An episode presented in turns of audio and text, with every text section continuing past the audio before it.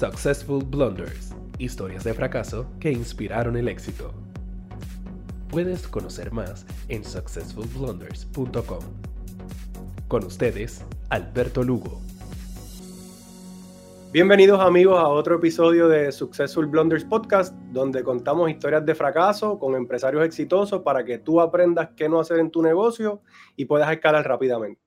Y en este episodio traemos a una pareja de empresarios, eh, Arnaldo y Naomi, de cofundadores de Rebexa Group. Bienvenidos. Gracias, gracias, gracias, gracias por invitarnos. Bueno, chicos, cuéntenos, ¿quiénes son ustedes en el mundo empresarial y qué es Rebexa Group? Adelante. Sí, mira, pues eh, Rebexa Group es, una compañía que se especializa en apoyar a, empresas farmacéuticas a obtener sus, los permisos sanitarios que requieren para poder vender sus productos en, múltiples países en, en Latinoamérica. Es un, es un, servicio que yo aprendí a hacer en, mi carrera como empleado de, una farmacéutica y eventualmente decidimos establecer eh, nuestro, nuestra propia empresa basado en, ese servicio. Y básicamente consolidamos todos los,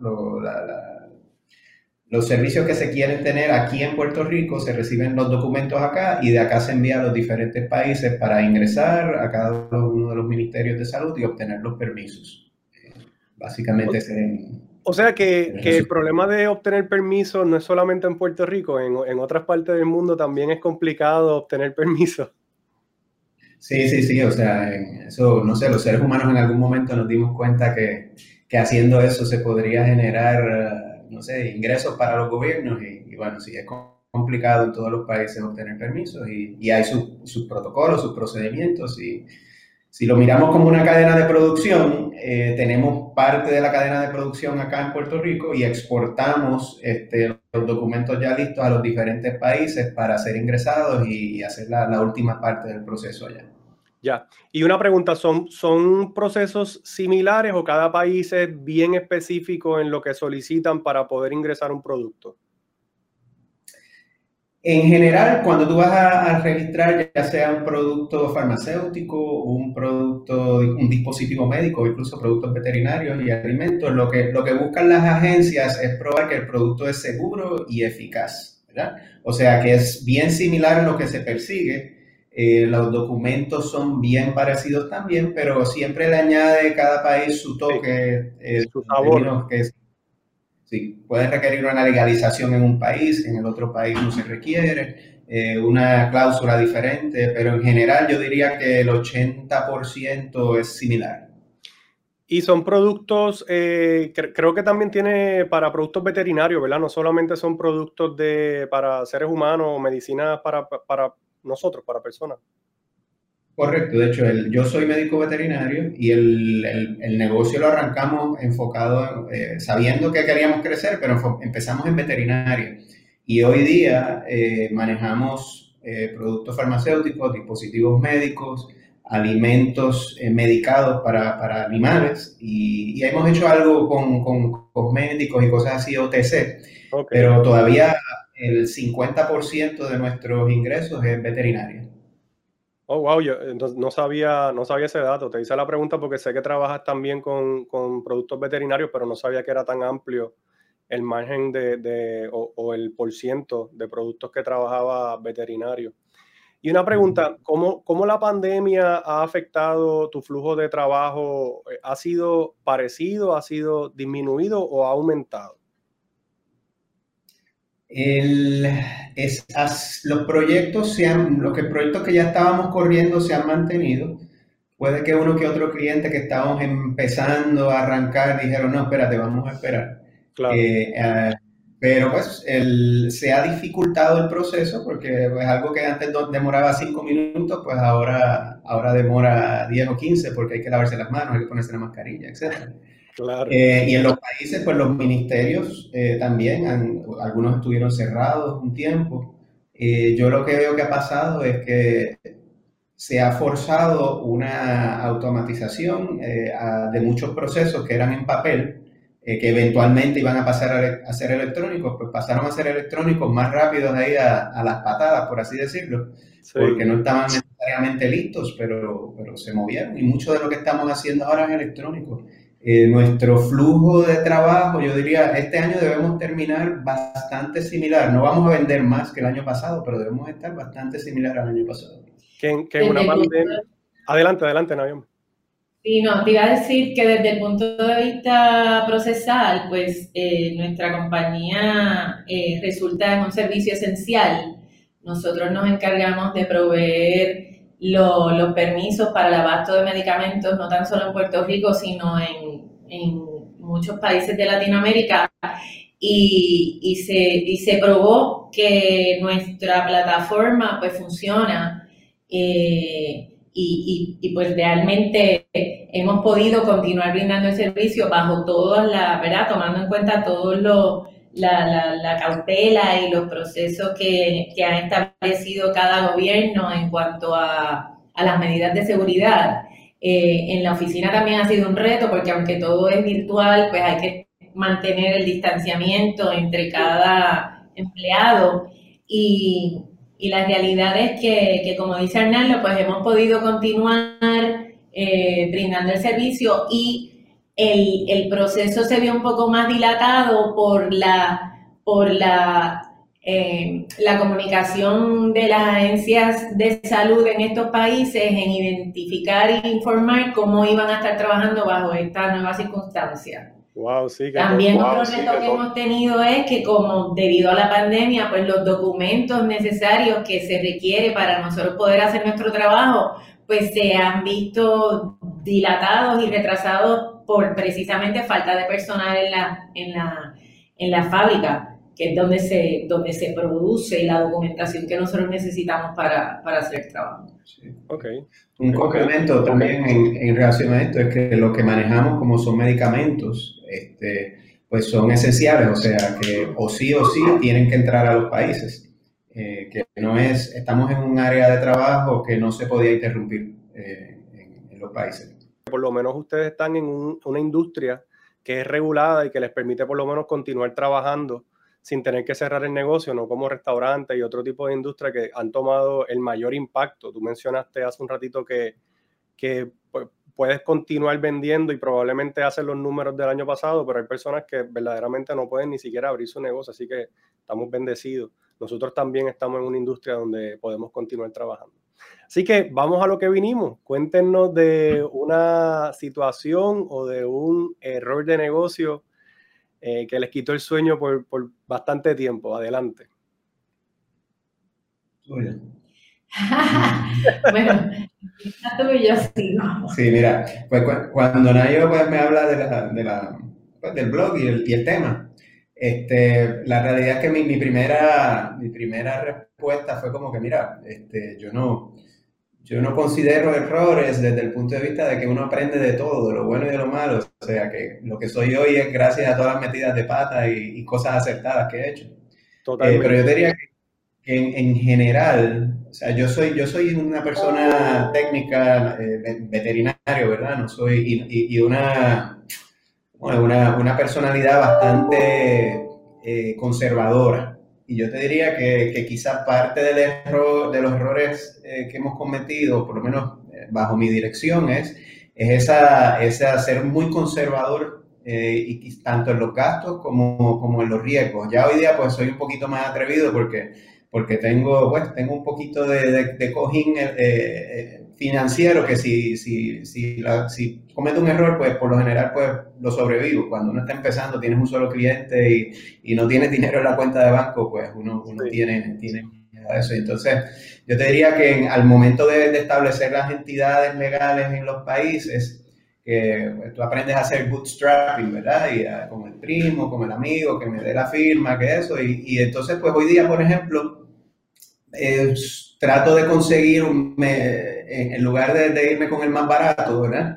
Eh, pues trato de, si puedo pagar algo de mejor calidad, pues lo hago para hacer las cosas más, con, más robustas y, poder delegar. Este, en Ecuador, por ejemplo, nos ha pasado que, que es un país bastante complejo en términos de permisología y, costoso, y entonces nos ha pasado que, los asesores que hemos tenido, a veces por ser los más baratos, pues, pues en lugar de tardarse dos semanas, se tardan seis meses. Y, oh, pues, o sea que en, ese aspecto. Pero qué interesante, qué interesante que diga, que diga lo que, lo que comenzaste diciendo, que es que era muy conservador, porque muchas personas que puede que nos estén viendo pensarán que uno tiene que ser conservador en los negocios, que uno no puede ser tan atrevido, pero muchas veces no, no es así, muchas veces uno tiene que tomar riesgo y, y, pues obviamente presupuesto es uno de ellos, porque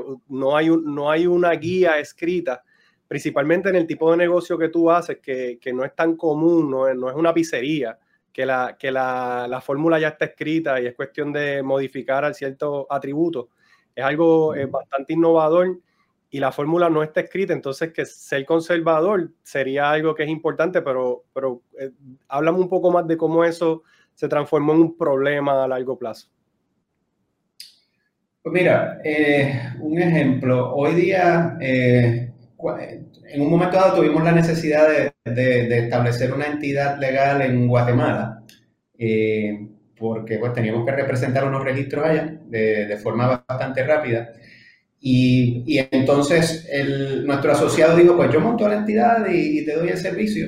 Y, entonces, pues, en lugar de nosotros decir, no, vamos a meter los chavos y hacerlo, pues, pues, eh, pues este, lo fuimos y nos ha ido muy bien, o sea, muy, buen, muy buena relación, este, buen servicio, pero ha crecido mucho. Y, y, hoy día estamos ahora, cuando ya es grande, estableciendo la entidad y tratando de recuperar algunas de esas cosas para tener más control, que lo, lo estamos manejando, pero en retrospectiva hubiera sido mejor nosotros montar Rebexa cuando era chiquito o casi nada allá. Y, y, entonces ahora que es grande y que, y que se está moviendo más dinero, pues, pues no tener que estar haciéndolo y, modificando aquello que, ahora es más grande y es más complejo hacerlo. O sea que, tú utilizaste un, como decir, un socio de negocio en el país para poder avanzar y moverte más rápido. Eso es lo que me estás diciendo.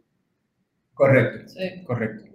Y luego entonces vienen, vienen algunos temas de, eh, la propiedad de la compañía, cómo se dividen los gastos, los costos y las ganancias y todo eso. Me imagino que eso, que eso ha sido parte del problema y de, y de cómo tú obtienes mayor control de la entidad. Mm. Correcto. Y, y, como te digo, ahora mismo no ha sido un problema, sencillamente estamos tomando las acciones necesarias, todo cordial, todo, todo en blanco y negro y, y, se está manejando. Pero hubiera sido mucho más fácil manejarlo allá antes cuando era chiquito, en, lugar de ahora que, que, pues entonces hay, hay mayor riesgo de, de que pues algo, algo salga, el problema podría ser mayor si surge el problema. Y háblame de, otras situaciones donde ser cauteloso o ser demasiado conservador te trajo problemas en el negocio, porque es que me parece tan interesante para las personas que nos están viendo que, que deben estar pensando, hay que tener cautela en un negocio nuevo. ¿Qué otros problemas te trajo eso en vez de ser agresivo? Que mirando para atrás contra, debía haber hecho mucho más, moverme más rápido. Sí, mira, pues voy a empezar el, pensamiento y que y Naomi lo va, lo va a seguir pero pues, nosotros hemos crecido orgánicamente. Básicamente, para lo único que hemos tomado un préstamo ha sido para comprar la, oficina este, cuando tuvimos que crecer. Eh, pero todo lo demás ha sido orgánico. Y, y, entonces, pues tú sabes que crecer un negocio eh, es, doloroso, ¿verdad? Y, y, mientras más rápido lo puedas hacer y establecer el, tu equipo de trabajo y toda la estructura, pues menos doloroso debe ser. ¿verdad? o por lo menos es más corto ese dolor. Y nosotros, al, ser conservadores, desde el punto de vista administrativo, o sea, yo sigo siendo el, presidente, CEO, muchas de las decisiones todavía caen en mi escritorio, aunque estamos haciendo mucho trabajo para poder delegar y que la gente se desarrolle. Pero yo creo que, que si nosotros hubiéramos sido más agresivos y, decir, bueno, este es nuestro plan, vamos a contratar una eh, administración profesional y vamos a a contratar a otra persona técnica, profesional, hubiéramos tenido que probablemente coger un préstamo para poder pagar esos salarios en lo que arrancaba el negocio. Pero hubiéramos, eh, hubiéramos crecido más rápido. Ahora nosotros estamos en esa etapa de, que ya, ya, ya, pasamos los early adopters y nos conocen allá afuera y hay mucha gente, muchos clientes buscándonos y, y subió la curva, ¿verdad?, de, de, de crecimiento. y no necesariamente tenemos la estructura de recursos humanos como para poder atender eso efectivamente. Y, bueno, háblame, de, esto porque yo creo que cuando estuvimos en, en Babson, esto era uno de, de, de, tus retos cuando estábamos en los grupos, en los breakouts. Háblame de, de cómo, has, cómo han hecho para atender la situación de recursos humanos y conseguir personas y desarrollarla. Pues mira, eso precisamente te diría yo que es nuestro talón de Aquiles actualmente. Sin dejar de dar mérito al grupo que tengo ahora mismo, que si no es por ese grupo no estaríamos en donde estamos. Pero, Arnaldo, el crecimiento no tan solo ha sido orgánico en la, pues, en la parte económica y estratégica, sino también en la de recursos humanos. Nosotros, toda la gente que está aquí, la hemos formado conseguir este tipo de talento en Puerto Rico es eh, el, reto mayor porque no hay nadie en Puerto Rico que haga el trabajo que nosotros hacemos. La gente que hace lo que nosotros hacemos está en Latinoamérica, por lo tanto cada persona que nosotros traemos on board lo tenemos que entrenar desde cero. Y, y el reto y el miedo que hemos tenido y la cautela, volviendo al tema de, de que hemos sido conservadores, es ese miedo a give up ownership y traernos un Arnaldo Part 2, técnicamente hablando, a la organización para que entonces eh, dividir la responsabilidad, ya sea estratégica o técnica, de manera tal que podamos continuar creciendo, porque la, la plataforma existe para ser una compañía 10 veces más grande que la que tenemos. De hecho, en este momento nosotros vamos a participar en una convención virtual eh, que, probablemente pues eh, algunos sabrán eh, de lo que hablo, se llama FIME y es el encuentro más grande de Latinoamérica de los suplidores de compañías farmacéuticas y que, producen, que manufacturan dispositivos médicos, medicamentos, etcétera, y que necesitan algún tipo de suplidor en Latinoamérica. Yo tengo miedo de participar ahí a una escala mayor porque estoy segura que vamos a, recibir un montón de clientes y yo no tengo ahora mismo la base de recursos humanos para manejar ese crecimiento. O sea que estamos precisamente, eh, eh, continuamos con ese reto de, de, de que viene primero, luego la gallina otra hacemos una inversión de personal y lo entrenamos y lo ponemos listo, ya sea desde Puerto Rico o trayéndonos de, de Latinoamérica y luego romper a buscar más clientes o me traigo entonces los clientes y entonces eh, no tengo que coger un préstamo para entonces traer el personal. Sigue siendo un reto. Eh, seguimos en verdad en esa, en esa disyuntiva y, lo que tú dices tiene toda la razón, Alberto. Típicamente los empresarios somos bien arriesgados. Eh, siempre te dicen, si no te arriesgas, no vas a saber si, si vas a ser exitoso o no. La realidad es que el reto es cómo tú te arriesgas y puedes calcular ese riesgo y ponerle número y ponerle nombre y, y ponerle acciones. Y, y, ahí es donde viene la parte de que uno es conservador en el proceso de tomar esos riesgos. Pero mira, yo, quiero decir una cosa, en, el tema de riesgo, yo, he leído mucho sobre este tema porque a veces yo siento que soy muy arriesgado, a veces siento que no soy suficientemente arriesgado. Y la verdad es que eh, no hay una respuesta. La respuesta es cuánto riesgo tú puedes asimilar como empresario, pudiendo dormir de noche y pudiendo vivir tu vida normal sin, sin volverte loco, porque cada, cada cual es diferente. Hay personas que tienen, yo digo que yo conozco, tengo colegas que tienen ese chip del riesgo apagado. Sencillamente siguen para adelante, eh, no saben de dónde va a sacar el dinero, no saben si van a tener los empleados y tú los ves como no, no hay problema. Eh, pero entonces a lo mejor tiene que ver mucho con, con, el tema de que Arnaldo es científico, igual que yo, que, que es un poco más de metodologías probadas que de hipótesis sin probar y entonces pues a lo mejor dice, mira, lo que pasa es que si yo hago esto puedo perder la casa, puedo perder eh, el negocio con todo y entonces pues ahí uno pega un poco más de freno.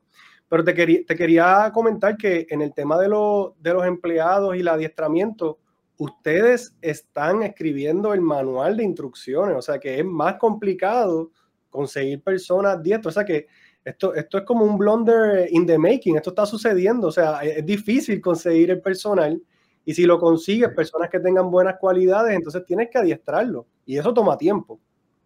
Hemos hasta pensado en la posibilidad de montar una escuela, o sea, traernos a, a, personal nuevo de Regulatory Affairs que van a farmacéuticas y decirle, tráemelo para acá que yo te lo entreno. Y, y te lo llevan o trabajas desde acá. O sea, hay, hay hay mucho alrededor de esto, hay muchas oportunidades, pero igual ahí es donde viene el riesgo, el conservador, o sea, que, o sea, do we give up ownership para que esto siga corriendo y nos aventuramos en esto otro?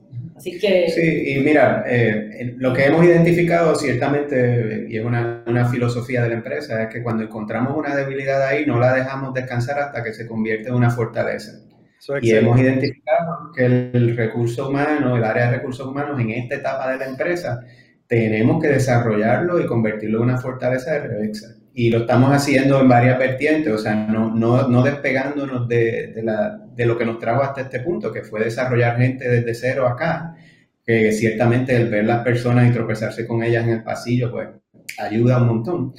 Pero para rápido, definitivamente yo tengo que tener acceso a, personal que ya conozca técnicamente el proceso eh, de registro y que entonces ahí el desafío es eh, incorporarlo a la, a la, estructura, a la filosofía de, de, Revexa, ¿verdad? Que no se pierda la marca, el, claro, cliente. Eso. Y entonces, pues ahí es que entonces pues viene el, tratar de automatizar lo más posible, ¿verdad? Que, que, que, la persona pues sea a cargo el, el, recurso humano como tal y ese toque personal de cada uno, pues que no signifique más del, del 20, 15% del servicio. Y, y, lo otro es, eh, que, que, es un desafío hoy día con COVID, es traerlos a la oficina para que se sientan parte y, y participen. Pasar y, de trabajo eh, hoy, es bien difícil hoy día, ¿verdad? Con, con la situación que hay. Y entonces, Pero ciertamente va a tener que crecer, vamos a tener que crecer la parte de recursos humanos en parte fuera de Puerto Rico. O no, no, veo que hay algo alrededor de eso, salvo que modifiquemos el servicio que demos. Que, que, es algo que yo creo que muchas compañías, incluyéndonos, se, se, dieron cuenta con el, con el COVID, que no necesariamente la persona tiene que estar sentada en la oficina, sino que podemos abrirnos a buscar otras posibilidades. Yo creo que eso es súper positivo para, para todos nosotros que trabajamos en servicio. Sí. sí. Entonces podríamos decir que parte de, del blunder, si le podemos llamar así, porque realmente son como growing pains para ustedes, no, no, han sido como errores, podríamos decir que, eh, que ser conservador le, realmente ha limitado un poco el crecimiento exponencial que podrían tener si, si se hubiesen ido embocado por ahí a, a buscar préstamos o inversionistas y traer recursos y entrenarlos. Sí, yo entiendo que eso es una buena, buen assessment. Eso ciertamente no sabemos qué hubiera pasado si lo hubiéramos hecho así, pero, pero, sí, e, esa es la diferencia en haberlo crecido eh, eh, orgánicamente a, a, traer un CEO profesional y que... Pero estoy seguro que, que, teniendo, haciéndolo como lo, lo hicieron, eh, sientan que tienen una buena zapata en este edificio que están construyendo para poder ahora eh, traer a estas personas porque ya han corrido el camino, saben que lo pueden correr ustedes mismos y pues es, más fácil o se, deben de sentir un poco más cómodos trayendo esa ayuda externa o, capital eh, externo para poder crecer el negocio. Sí, definitivo, definitivo que sí. En ese aspecto sí. Eh, igual el, al ser un ciclo bastante largo desde que tú estableces la idea, la implementas y ves cómo funciona, pues sí, tenemos que estar bien atentos al mercado y eso, porque el, lo que yo hago hoy se va a ver el fruto de aquí a dos, tres años, ¿verdad? Y lo que dejo de hacerlo igual, o sea, que si me duermo en La Paz y, y, me, me, voy para la playa, eh, pues de aquí a dos años o tres, que todavía mis nenes todavía van a estar en high school, pues voy a ver fea el reto, el reto empresario se hace de la compañía para tener más tiempo libre y después uno está trabajando todo el tiempo para que siga creciendo. bueno, entonces, antes de irnos, que ya estamos acabando el podcast, yo tenía una pregunta, ya que ustedes son, están casados y quería saber cómo es el proceso de trabajar con tu pareja. Tiene sus pros y sus contras, me imagino, así que Naomi, cuéntame. Mira, lo primero es que él está en una esquina y yo estoy en otra. Ese es lo primero. Lo segundo es que las responsabilidades son completamente, eh, están bien definidas, o sea, cuáles son sus responsabilidades, cuáles son las mías. Y al igual que él es bien conservador, yo soy la atrevida. O mm. sea que definitivamente yo creo que es un, es un ¿verdad? Nos complementamos. Eh, no hay, hay bien pocas veces que yo me atrevo a hacer las cosas sin su aval. Eh, y hay bien pocas veces cuando él me dice que no, que como que no se iría por ahí. Eh, y, y, lo, y lo que ha pasado como resultado es que las veces que lo hago, o sea, meaning que no le hago caso y lo hago como yo quiero, pues me sale bien, pero siempre hay algo que yo tengo que ir para atrás a decirle, ¿sabes qué? Si yo lo hubiera hecho como tú dijiste. Sí que se complementa. Entonces, no me dice nada. O sea, Hernando es muy bueno en, en sencillamente dejar que los demás aprendan por sí mismos siempre, o sea, nunca me saca en cara, te lo dije, este, tenías que hacerme caso. Obviamente los dos somos adultos y, inteligentes, ¿verdad? Nos consideramos inteligentes, así que no es como un nene chiquito que tú tienes que ir y decirle, te lo dije, te lo dije. Pero yo creo que ha funcionado muy bien. A veces cuando yo no paso tiempo en la oficina, él me manda a buscar. Él me dice, es necesaria tu presencia, se necesita un poco de ruido y disruption aquí. Digo, y que cumpla las funciones también. Bueno, claro, pero yo las puedo cumplir de modo. Pero ahora en el proceso del COVID, el semestre pasado, pues yo estuve bastante tiempo en la casa, ¿verdad?